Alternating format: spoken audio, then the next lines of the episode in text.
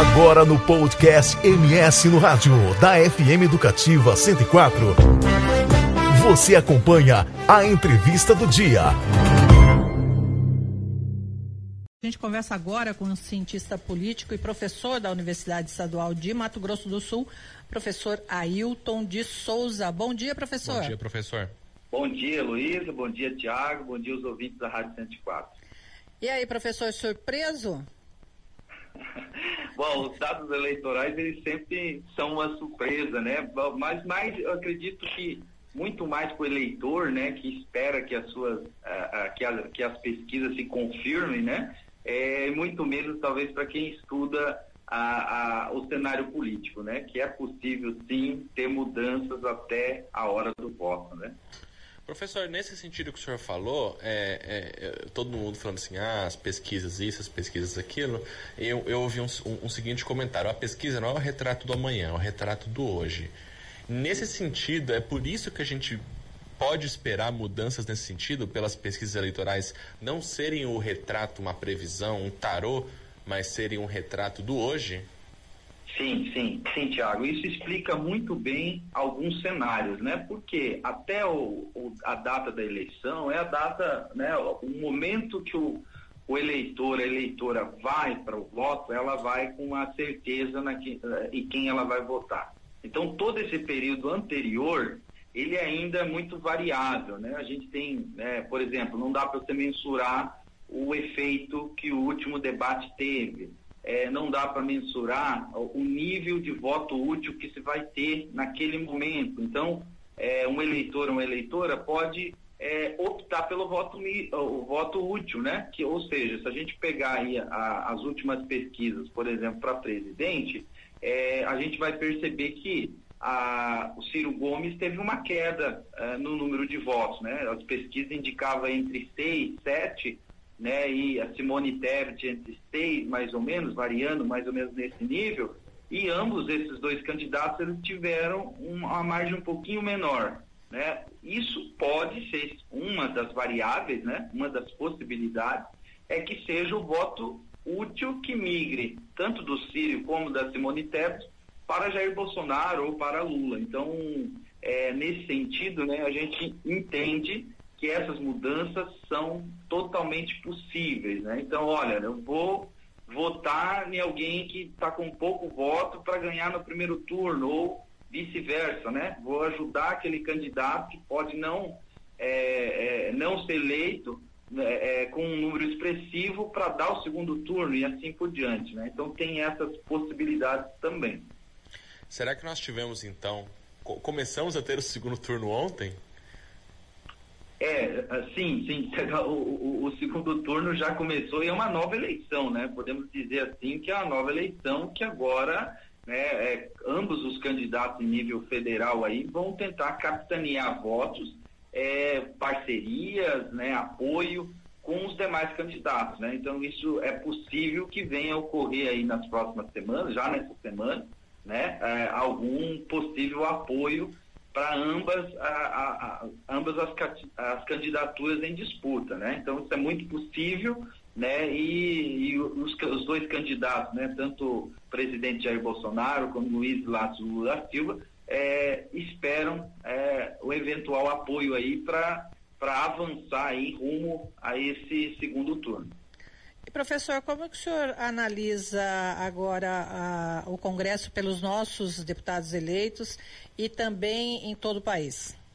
É, então, é, um cenário aí, é, a gente não tem ainda um dado completo né, do perfil é, desse novo Congresso, se ele vai ser mais conservador, né, mais progressista, mas num primeiro olhar aí para o Congresso Nacional, a gente tem um cenário assim é, bastante conservador, uma mudança, assim, uma, é, um, um, um, aumento aí de, de, partidos mais centro, centro-direita, né, o, que, o, o que o cenário uh, preliminar nos indica. Né? A gente vai ter que olhar aí certinho a composição dessas cadeiras. É, no caso do Mato Grosso do Sul, né, a gente teve aí uh, no, no, em nível uh, estadual, no caso da, da Assembleia Legislativa, por exemplo, a gente teve uma renovação bastante baixa, né? Então, é, a gente teve baixa, baixa, baixa é, renovação e também, ao mesmo tempo, um nível alto de é, reeleitos, né? candidatos que vão uh, ter um nova, uma nova oportunidade de mandato, né? um novo mandato aí pela frente. Então, em nível, uh, as cadeiras federais do Estado, aí a gente é, teve aí, né, é, uma projeção bastante forte, né, do, do PL aí, né, que tem, que está levando aí dois candidatos, né, é, o Marcos Polon, que foi o mais votado, e o Rodolfo Nogueira, né, que foi o último, mas também aí influenciados pela expressiva votação do presidente Bolsonaro no nosso estado, né, então é possível que isso ocorra, né, sempre é, influenciado por um autor, um, um um candidato de boa expressão no Estado, é possível sim que se coloque outras cadeiras, né? Nessa margem aí, acaba levando junto outros candidatos, né?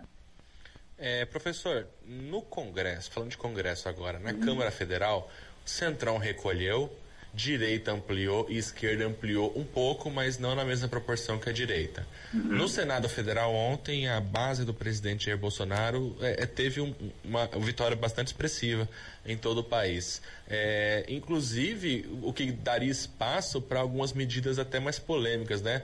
Um, até um eventual questionamento de, de presenças de ministros do Supremo Tribunal Federal. É, o que, que dá para esperar no caso do Senado? Um Senado mais conservador, um Senado, um Senado mais à direita?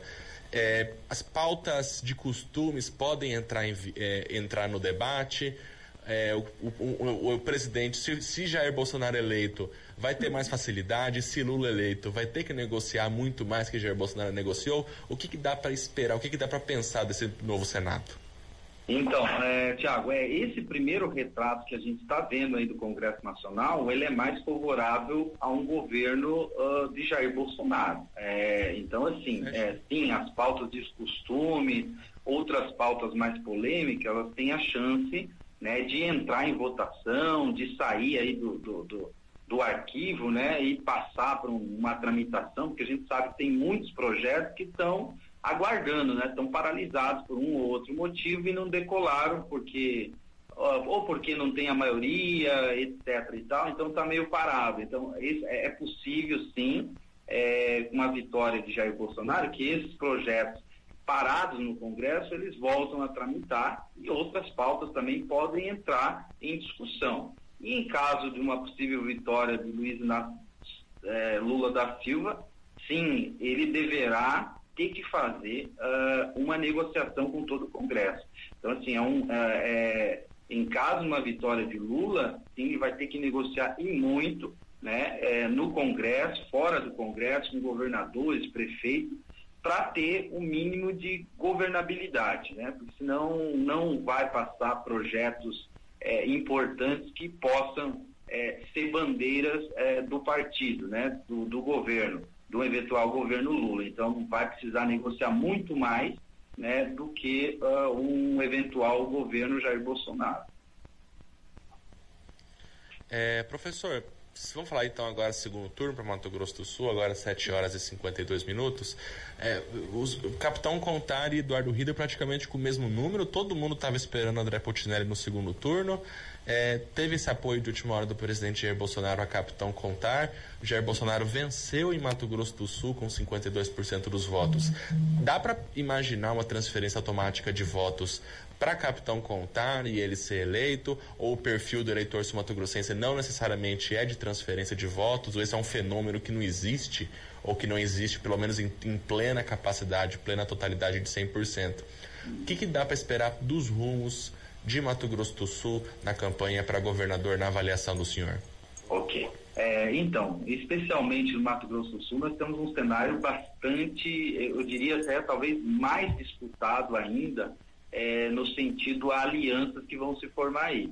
Não, eu, eu assim, é, eu entendo que não é automático essa transferência, embora o nosso estado já tenha uma tradição né, de, de, é, de ter um voto é, mais concentrado centro-direita, né? Então, é, mesmo que o, é, que o Jair Bolsonaro tenha ganhado no Estado, é, é, necessário analisar alguns, alguns aspectos em especial, né? Por exemplo, o Riedel é um candidato do governo, vai buscar aliança, da mesma forma que o, o capitão Contar também é, espera né, o apoio de um ou outro candidato aí, né, que, que tem aí um olhar, na, na, como ele mesmo já disse, né, no seu projeto, né, ele não quer deixar de fora o projeto que ele vai seguir. Então, é, talvez tenha um pouco mais de resistência? Pode ser, né, porque ao tentar uma aliança aí com os demais candidatos que não foram eleitos, né, há sempre uma negociação a ser feita.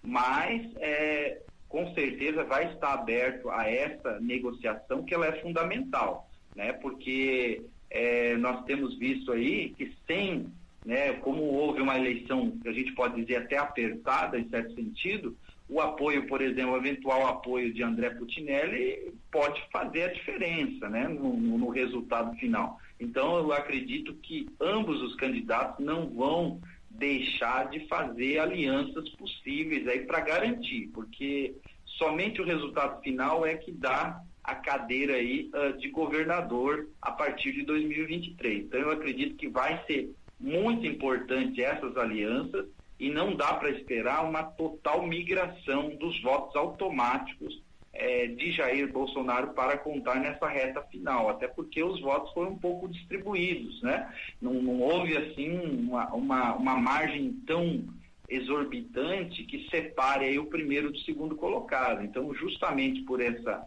por esse cenário, é importante sim as alianças, é, é, é importante as estratégias políticas nessa reta final até o dia da eleição, no dia 30 de outubro, né? 7 horas e 55 minutos. Então é isso. O professor Ailton de Souza, cientista político, professor da UEMS, ajudou a gente a analisar um pouco mais os resultados das eleições de ontem. Professor, queria agradecer mais uma vez a presença do senhor aqui no MS no rádio da Educativa 104 FM e contar com o senhor aí em, em alguma em, em próximas edições até o segundo turno para a gente fazer mais análise. Uma excelente semana para o senhor. Tá, para vocês também da rádio. Um grande abraço para vocês. Você conferiu a entrevista do dia no podcast do MS no rádio da FM Educativa 104.